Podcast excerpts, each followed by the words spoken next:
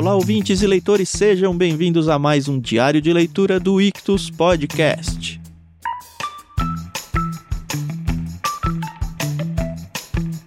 Eu sou o Thiago André Monteiro, arroba Vulgutan, e estou aqui com a Carol Simão para conversar com vocês sobre os irmãos Karamazov de Fyodor Dostoiévski.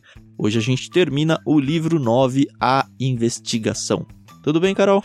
Tudo bem, então? Oi, pessoal, que é a Carol Simão. E eu vou ser bem sincera, o Dostoiévski, ele... Isso é uma opinião minha, tá, pessoal? Ele sabia quando ele tava sendo chato, aí ele vai e mete uma história que te faz chorar, entendeu? Você chorou Ai, hoje? que raiva. Nossa! Sério? Você- Será que eu li o capítulo você- errado? Você não chorou com o sonho, não? Não. Ah, vai ver que é porque eu, Nossa. eu tava confidenciando a Carol agora há pouco. Eu li essa parte do sonho ontem à noite. E eu tava meio com sono. E aí eu tive que acordar hoje de manhã e eu falei, nossa, não lembro nada do que eu li. Aí eu li de novo. Pode ser que nessa eu tenha perdido a emoção do momento. É, pode ser. Mas assim, foi assim pra mim. Eu falei, putz grila, meu. Ele vem aqui num- numa mesmice, né? Que a gente tá aí no terceiro dia lendo sobre a investigação, o, o interrogatório. E ele mete essa história. Ah, Mas você chorou por causa do conteúdo do sonho ou por causa da redenção do Dimitri? Não, mas foi mais pelo conteúdo mesmo, que eu visualizei o, o negócio assim pra valer, entendeu? Uhum. Mas vamos chegar lá, daqui a pouco a gente fala do Tá sonho. bom. E vai ser É. pouco mesmo, porque hoje são bem poucas páginas, né? Uhum. Dois capítulos apenas, né? Uhum. Começamos com o capítulo 8, o depoimento das testemunhas, e aí, o pequeno. Eu não sei quem que inventa esses títulos pros capítulos, mas eles não dizem muito até dizerem. É, mas é um bom título. Todos eles têm sido bons títulos, porque assim, se você não Aham. leu a história, você não ganha nenhum spoiler de nada. É verdade. Se você já leu, você fala, ah, essa é aquela parte ali. E aí você se localiza melhor no livro. É verdade. Ah, quando a gente, eu comecei a ler esse capítulo, eu lembrei muito da, daquela passagem bíblica, tenho quase certeza que está no livro de Provérbios, que fala que até mesmo o tolo, quando calado, se passa por sábio. É, provérbios. Tem vários provérbios que falam esse conceito aí. Pois é. E se o Mitya tivesse ficado calado, não no interrogatório, mas no passado, ele não estaria passando pela situação que ele vai passar agora. Eu não sei, isso você tá considerando que ele foi. É, em qualquer caso ele estaria livre. Mas você tá considerando que ele tá sendo inocente. É, isso, porque assim, eu tô no olhar dele, né? Tô Uhum. acreditando nele até que se prove o contrário. Eu acho interessante que os investigadores eles estão aqui bem focados na questão do dinheiro, né? Ah, é a única coisa que de fato condena ele, né? É, exato.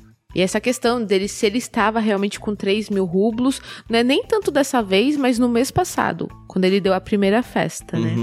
E aí os investigadores chamam as testemunhas, que são os camponeses, os empregados lá, né, da, do albergue, o próprio dono. E, cara, é isso que eu tô falando, o Mitya se lascou nessa parte, porque se ele tivesse ficado calado, mas ele falou pra Deus e os céus que ele tava com 3 mil rublos daquela vez, É, se lascou. morreu pela língua. Pois é. Mas não vamos queimar largada, não, Carol. Tá bom.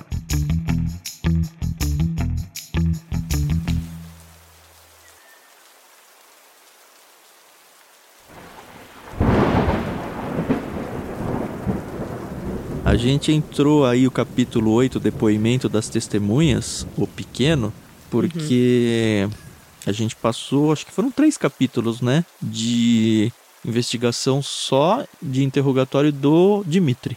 Isso. E agora ele ficou mais. do ladinho ali. É interessante isso. Eu tive a impressão de que ele, Dimitri, ouviu o depoimento das testemunhas. O que Também é bem bizarro, né? Deveria ser meio que escondido, eu acho, pra ele não criar uma história que casa com o depoimento das pessoas, né? Se ele não Né. sabe o que as pessoas disseram, fica muito mais difícil tentar inventar história. Pois é. Mas parece que pelo jeito a justiça funciona assim lá na Rússia. Não, e assim, é muito mais interessante que ele não apenas ouvia, mas vez ou outra ele se metia, né? Ah, mas muito pouco, né? Tem trechos que fala que É. basicamente ele ficou quieto ouvindo as pessoas ali, e pronto. Pois é, mas quando chamam o Trifon, o, o dono, né, da, lá da, da Uhum. pousada, albergue que ele tava, ele mesmo fala, o, o Mitya fala, né? Vamos, você tem certeza? Eu lhe disse categoricamente que tinha 3 mil rublos. E aí o cara fala, Disse sim. é, essa é a pergunta recorrente dos investigadores, né? Para todo mundo uhum. ele perguntam quanto dinheiro ele tinha. Era basicamente uhum. só nisso que rolava o interrogatório, esse depoimento. E passaram aí, né, o dono do albergue, o Trifon aí, passou, Isso. você lembra a ordem? Mais ou menos que eu lembro foi o Trifon primeiro, né? Em seguida, acho que chamou alguns empregados, né? O Stepan e Semion. Que também não agregaram nada, né? É. Eles chamaram os é. poloneses que estavam presos naquela salinha ali. E aí você descobre que o grande amor da vida da Gruntchenk é um veterinário. e eu tinha esquecido o que, era Pan. Pan é, é, homem, né? Isso. Toda vez que eu lia Pan aqui, eu. O que, que ele tá. Porque para mim, Pan é do Peter Pan. Ah. Que é. Tipo, o elfo da floresta. Não elfo, né? Mas aquele negócio do Shakespeare, né? Você ainda é muito erudito. Quando eu penso em Pan, eu penso na, na massa de pizza.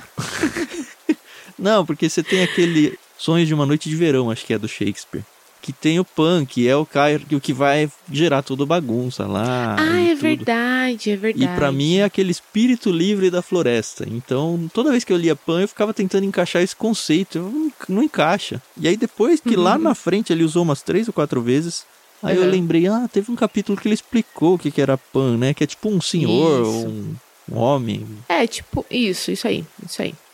Mas antes dos poloneses, eles entrevistaram Kalganov também, o Piotr Kalganov, que é o amigo dele. Não foi depois? Não, tá aqui, ó.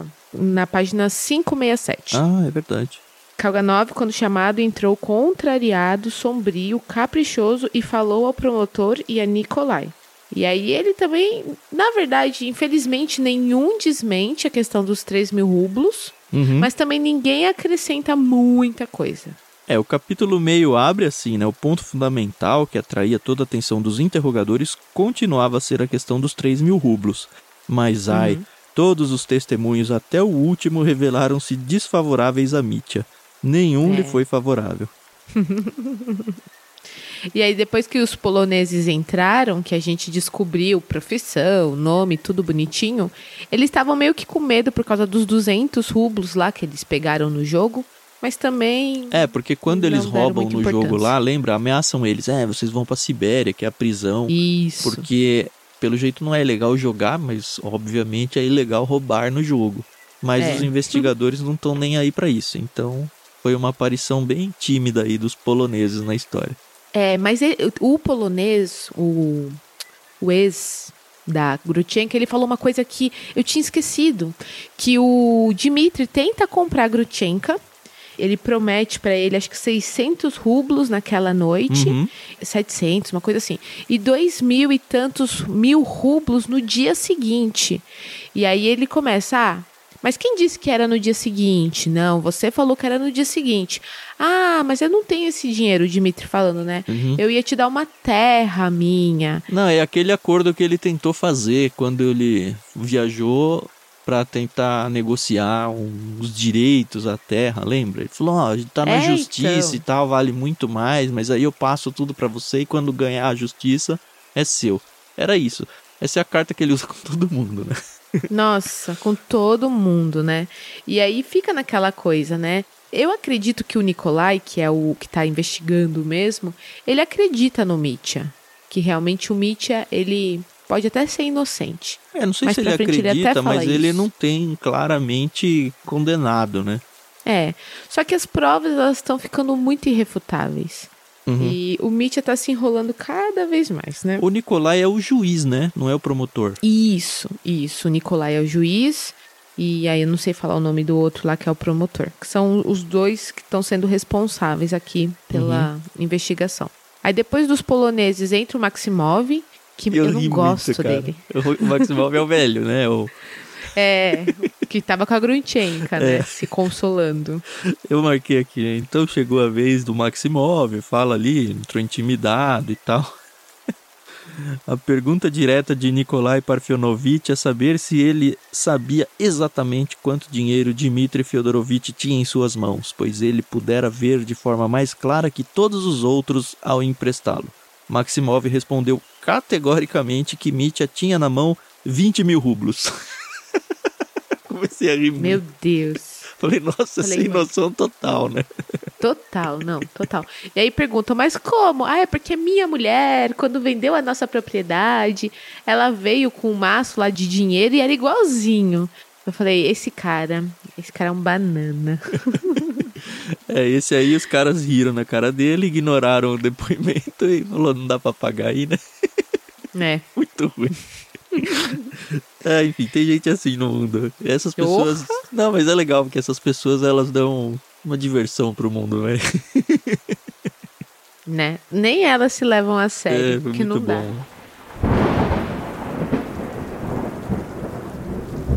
E aí chega a nossa queridíssima Grunchenko. Ah, sua queridíssima, né? Você que gosta dela. Interessante, né? À primeira vista, Nikolai Parfenovich foi até mesmo seduzido. Ela é. faz isso aí em todo mundo, é impressionante. É, essa aí sabe, né? Bom, e aí o depoimento da Grutchenka, e é interessante que eles não a chamam de Grutchenka em nenhum momento. É o apelido, né? Grutchenka. É o apelido dela, né? Então eles chamam ela pelo nome completo que é a Grafena Alexandrovna. Isso, que belo nome. Uhum. e aí começam a questioná-la sobre primeiro a primeira festa, né? E ela mais uma vez, ela fala o que ela ouviu. E é interessante, né, que eles perguntam: "Mas você ouviu de quem? De terceiros? De terceiros de terceiros ou do Dimitri?"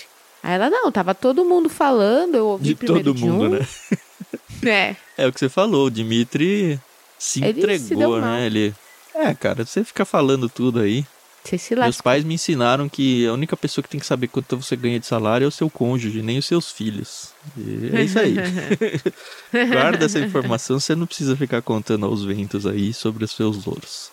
É verdade. Mesmo porque quando você conta para uma criança, a criança sem maldade pode acabar contando ah, para vai outro. Falar. Isso gera um senhor problema. E aí a Grutchenka fala, né? Ela fala que ela não gostava do Dmitri, mas que ela também não gostava do pai dele, só que ela fazia graça porque ela sabia que o pai tinha ciúmes e que ela na verdade estava encantada era por outro, né, que era o polonês, mas que não deu certo. Enfim, ela contou aí o quão promíscua ela é e aí, sabendo disso, que ela é bem ciente das ações dela, ela fala, ó, oh, mas não quero falar da minha vida pessoal aqui não, tá? Deixa a minha vida mas pessoal Mas ela meio que lado. se encerra falando que tá sim apaixonada pelo pelo Dimitri, né? Sim. Ela conta, acho que como era, que ela tava brincando, mas que, no fim das contas, tipo, ela ainda tava do lado dele. Pois ela é. não abandonou ele lá e falou: Ah, você se ferrou aí, eu não tenho nada a ver com isso, vou ali comprar cigarros. é isso aí. E aí, nesse momento, o, o Mitya fala: Não, eu posso falar uma coisa? Eu posso falar aqui uma coisa? E aí o Nikolai deixa, né?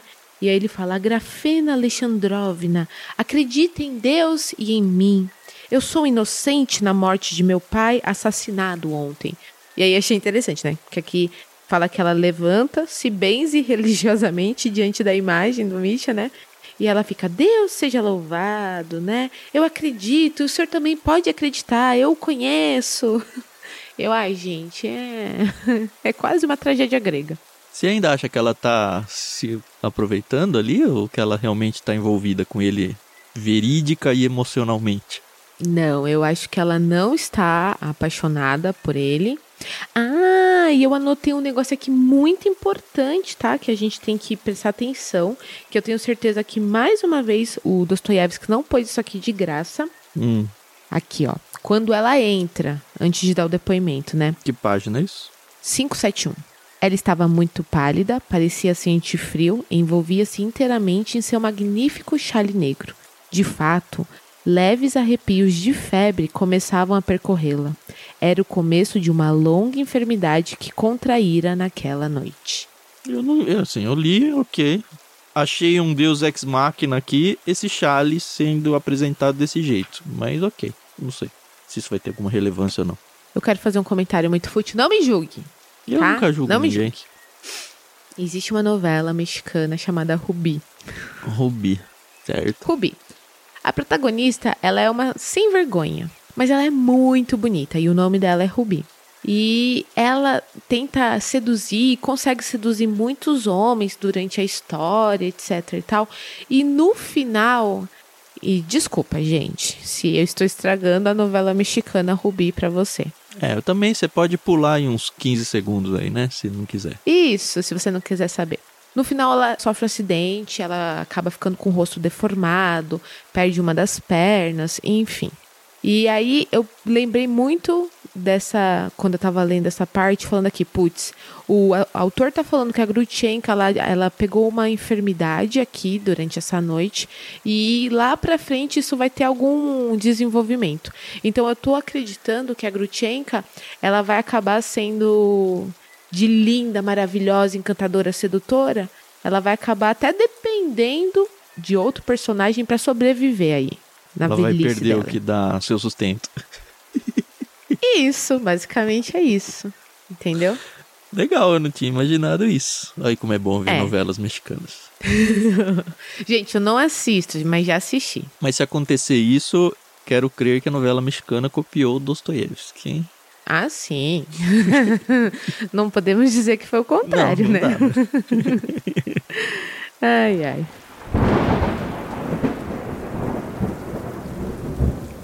Bom, então, depois da Grutchenka, o Mitch ele estava muito tranquilo, parecia até mesmo totalmente reconfortado, mas só por um instante. Uma espécie de estranha falência física apossava-se dele cada vez mais. Seus olhos se fechavam de cansaço, afinal de contas, ele passou a noite acordado, Uhum. bebendo, né, farreando. Uma hora a conta chega, né? E aí, essa é a parte muito interessante.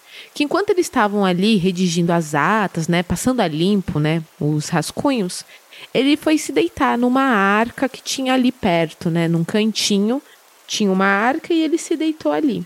E ele acabou dormindo. E ele teve um sonho, um sonho muito estranho. E nesse sonho, ele tava. Você quer falar ou você quer que eu fale? Não, pode contar. Você se empolgou pra caramba com o sonho, vai lá. Vai ser muito mais legal. Não, é. Realmente, eu tive que ler duas vezes para entender direitinho o que estava acontecendo. Então ele viajou, ele estava viajando por algum lugar numa estepe onde a sua tropa se aquartelava outrora havia muito tempo. Então era tipo um, foi um sonho meio com realidade do que ele já tinha vivido. Uhum. E aí eles, eles passaram por um lugar, eles estavam a cavalo tal. E eles passaram por um lugar onde tinha algumas cabanas. Só que metade dessas cabanas estava queimada, então. Você imagina um cenário assim, bem pós-guerra. Foi como eu imaginei. Então tinha casas queimadas, tinha uma galera ali sofrendo. E aí ele se depara, aí ó, já tô toda arrepiada, só de relembrar. Ele se depara com uma mulher e essa mulher, ela tá aparentando assim, também tá com frio, tá cansada, tá meio que doente ali, desolada. E no braço dela um bebê, que é o pequeno, né? E esse bebê, gente, tá chorando muito, muito, muito. Ele tá chorando demais. E até fala que ele estica assim os bracinhos dele e os punhos tão roxos de frio. Tava E aí, entrando gente? inverno, né? É, então, começou ali o outono, a temperatura começou a cair e tal. E isso me, me deu um desespero muito grande, muito grande. Porque eu sou aquela mãe que acordo durante a madrugada para ver se o meu filho tá coberto. Uhum. A Rê faz isso também. Então, é, é super natural, né? Você dá aquela conferida e tal. E muitas vezes meu filho tá descoberto e tá gelado. E ele dorme de pijama, quentinho, não, sabe? E aí eu comecei a pensar, meu Deus, E que ele nem mora na Rússia, né? Né? Moramos num país altamente tropical. E aí, aqui fala, né? E o bebê chora, chora e estende seus bracinhos nus com pequenos punhos roxos de frio. E aí o Mitya pergunta, né? O que tem a chorar? Por que estão chorando?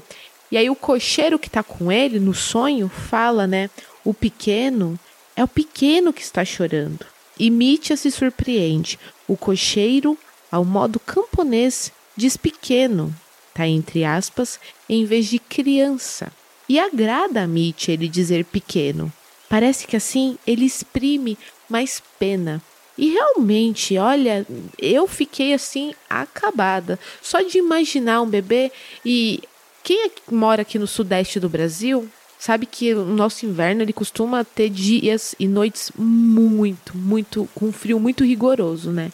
E não tem como a gente não pensar em, em pessoas que acabam não tendo um lar, né, para passar a noite É, e todo crianças. ano tem pessoas de rua, aí, situação de rua, que morrem por causa de frio, né?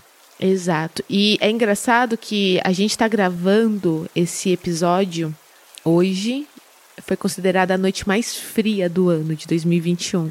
Eu dormi com três cobertores, meu filho dormiu com dois e não passamos frio, mas nós não estávamos quentinhos, quentinhos.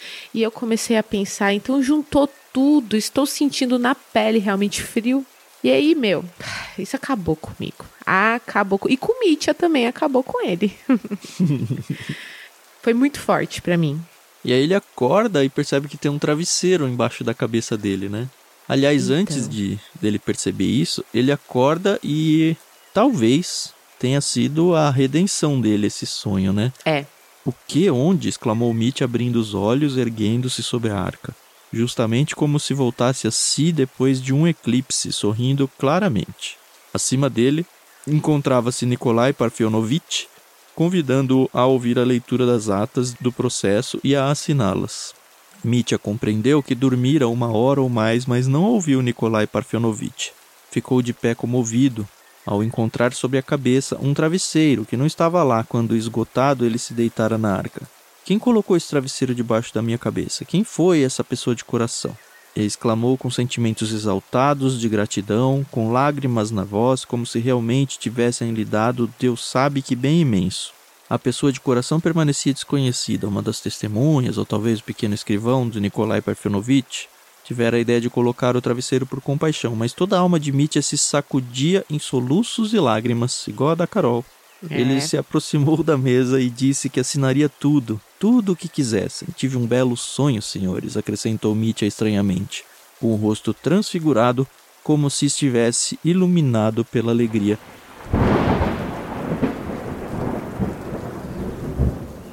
Eu só queria falar mais uma coisa em relação ao sonho. Enquanto ele sonha, ele se faz perguntas que eu acho que todos nós já fizemos para nós mesmos em alguma situação. Existe um poema de um autor brasileiro que eu não vou lembrar agora de quem é, que fala sobre que ele viu um animal que estava remexendo no lixo, etc e tal, e no final era um homem. Uhum. E aí o Mitya, ele faz esse tipo de pergunta, né? Por que há mães vítimas das chamas? Por que as pessoas são pobres? Por que o pequeno é pobre? Por que a Step está nua? Por que as pessoas não se lançam nos braços umas das outras? Por que não se beijam? Por que não cantam canções alegres? Por que a sombria infelicidade as tornou tão sombrias? Por que não alimentam o pequeno? Então, mais uma vez, nessa questão da maternidade, né? E, e, a Bíblia fala, né?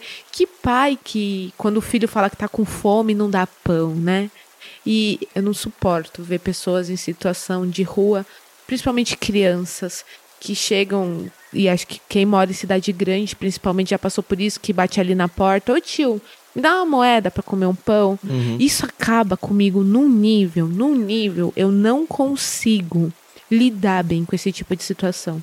E acho que por isso que eu fiquei muito sentida. Porque o Mitch, até então, eu acho que ele nunca tinha é, visto ou analisado que existem realmente pessoas que vivem numa situação muito deplorável, né? E aí, antes dele acordar, ele ouve a voz da Grutchenka, né? Eu também vou com você. Não vou mais deixá-lo. Estou sempre ao seu lado por toda a vida. Logo que ele contempla essa situação aí, ele fala: ó, no fundo, Mitya sente que, por mais insensatas, isso ele tá dando sonho ainda, né? Uhum. Por mais insensatas e incoerentes que sejam essas perguntas, é justamente assim que ele deseja fazê-las, justamente. E também sente subir em seu coração uma ternura jamais experimentada que dá vontade de chorar, que ele desejaria fazer alguma coisa por todos, para que cessassem as lágrimas do pequeno, para que a partir daquele instante não houvesse mais lágrimas em ninguém, e fazê-lo imediatamente, imediatamente, sem mais tardar, e apesar de tudo, com todo o seu ânimo de Karamazov. Aqui que eu entendi que foi, sei lá, caiu a ficha da realidade do mundo para ele. E de fato, assim, a gente percebe tanto no finalzinho desse capítulo, quanto no próximo, principalmente, que ele tá diferente. Uhum. Ele tá diferente. Eu acho que ele tá mais consciente. Alguma coisa mudou dentro dele. E quando ele acorda, ele fala exatamente é, isso que o Tan tinha comentado: o quão vil e ordinário e terrível ele é. E que ele não vai se isentar de nada. Ele sabe que ele não matou o pai dele, né? Ele falando. Ele tá? diz que não, né? É, mas ele vai assinar a documentação, as atas. É, isso já tá no último capítulo desse livro, né? É, isso.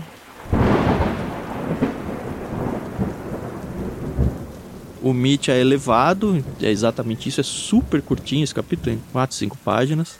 Aham. Ele tá entregue, né? Ele fala o que desejarem, senhores, eu não os culpo, estou pronto. Compreendo que não lhes resta mais nada a fazer. E aí eu destaquei um trechão, eu vou ler inteiro aqui. Tá bom. Esperem, interrompeu Mitya subitamente, dominado por um impulso irresistível. Disse a todos os presentes na sala: Senhores, todos nós somos cruéis, todos desnaturados. Todos nós fazemos os outros chorarem, as mães, os bebês a mamar, mas de todos, que isto agora seja garantido, de todos eu sou o mais imundo dos vermes. Que seja.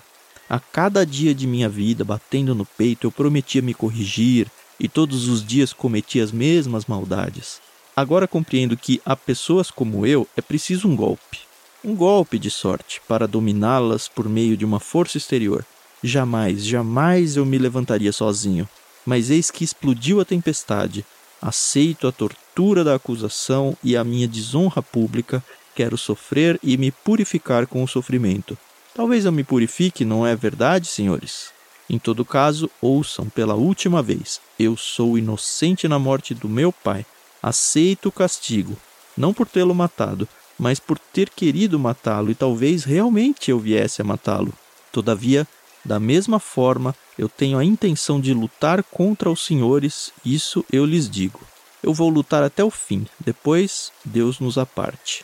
Adeus, senhores. Não me queiram mal por ter gritado durante o interrogatório. Oh, eu ainda era tão estúpido. Então, agora serei um prisioneiro. Agora, pela última vez, como homem livre, Dmitri Karamazov lhes estende a mão ao dizer-lhes adeus. Eu digo adeus aos homens. E acho que resume tudo esse capítulo aqui.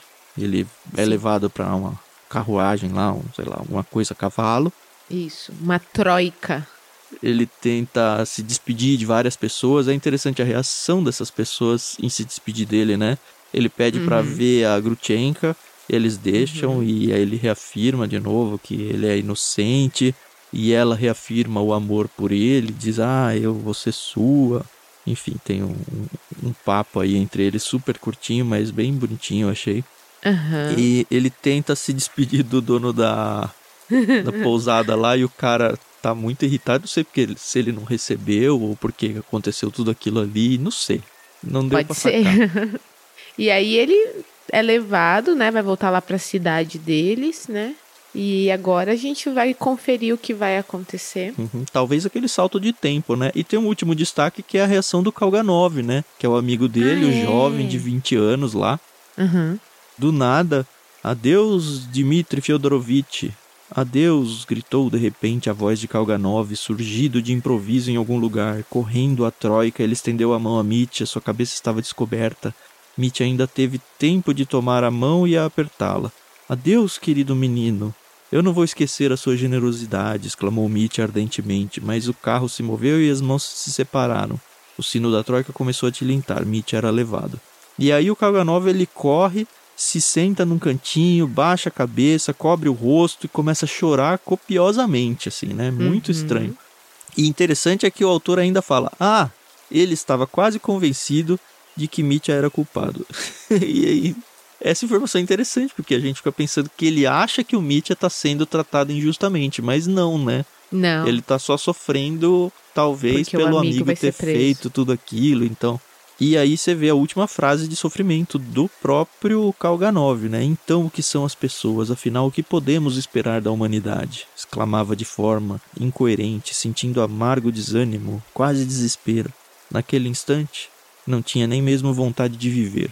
Nossa. Isso vale a pena?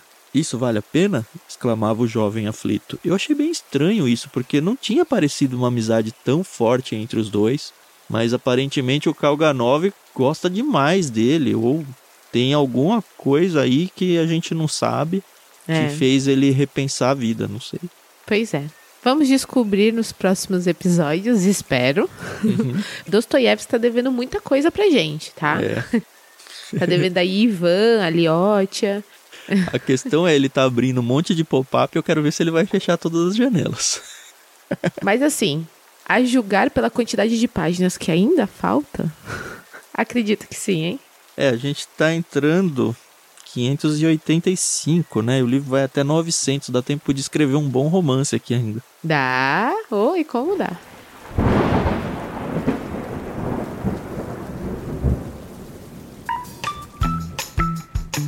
Se você é novo por aqui, pessoal, dentro do nosso grupo aqui do Ictus Podcast, do Clube Ictus, corre lá no nosso site ou no seu agregador de áudio favorito e procura uma entrevista que a gente fez com o pastor Paulo Capelletti, ou o pastor Macarrão, que se você sentiu uma dorzinha no peito quando você leu esse pedaço, você vai ser acalentado, tá bom? Uhum. Porque o pastor Capelletti, ele tem um projeto maravilhoso, Missão Sal. Uhum. Ele trata exatamente com pessoas que vivem, que são consideradas, né, à beira da sociedade. E que loucura até você falar uma coisa assim, né? Porque é gente como a gente. E ele abriu a casa dele para receber essas pessoas. Então a gente teve a oportunidade de conhecer o projeto, ele, a família dele.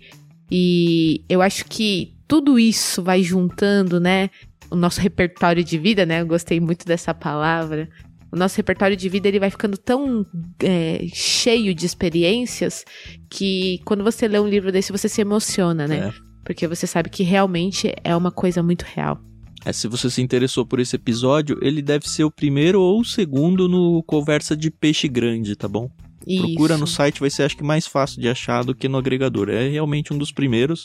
A Aham. qualidade de áudio é sofrível, então já nos desculpem perdoe. por isso, né? Porque, enfim, a gente tava começando essa coisa de podcast, mas vai na fé que o conteúdo dele vai compensar e muito a forma, tá bom? Sim. E é isso, né, Tam? É isso, a gente volta no próximo episódio para abrir o livro 10, Os Meninos. Ah, e a gente tá entrando também na quarta parte, que é a última, né? Depois disso só tem um epílogo lá no final. Mas finalmente estamos entrando aí na última Finalmente, parte. eu já fico editando os episódios antigos e eu já cansei de ver quantas vezes a gente falou finalmente alguma coisa que tá muito longe do finalmente. né? É, E a gente ainda tá um pouco longe, né? Falta pois é. 300 e poucas páginas ainda. Nossa. Mas tá bom, tá legal. Ruim se fosse assim uma história maçante. Apesar, gente, que vamos ser sinceros, né? Um clássico só é clássico porque, apesar do tamanho dele, ele não é maçante. A gente viu isso com o Grande Sertão Veredas Uhum. e estamos vendo isso agora com os irmãos Karamazov. Aliás, só pra deixar pontuado, aquela cena do sonho, me lembrei muito de uma das cenas no Grande Sertão Veredas. Eu sei que aqui nesse livro é frio e no Grande Sertão é sertão, né? Calor. Mas a questão da pobreza e destruição quando o bando chega numa cidade lá. Não sei se você lembra disso. Mas é. Pra mim, na, na hora veio assim. É bem legal ver essas pontes que a gente cria meio que sem querer. É, que a gente conhece o, o menino lá, o Birigui. É, essa mesmo. Eu Verdade. nem lembrava do nome do menino, mas. Então tá bom. Até mais então, galera. Lembrem-se, a gente tem lá o canal no Telegram para você seguir com as leituras com a gente. Normalmente a gente costuma postar lá um pouquinho antes no do que publica o podcast o áudio. Então, se você quer ter acesso a isso um pouquinho antes, fora os sorteios e números que a gente costuma fazer lá também, acessa lá É, muito t.me barra Clubictus. Só isso. Até amanhã. Até amanhã não, né? Até o próximo. Isso aí. Tchau, pessoal. A gente se ouve no próximo episódio.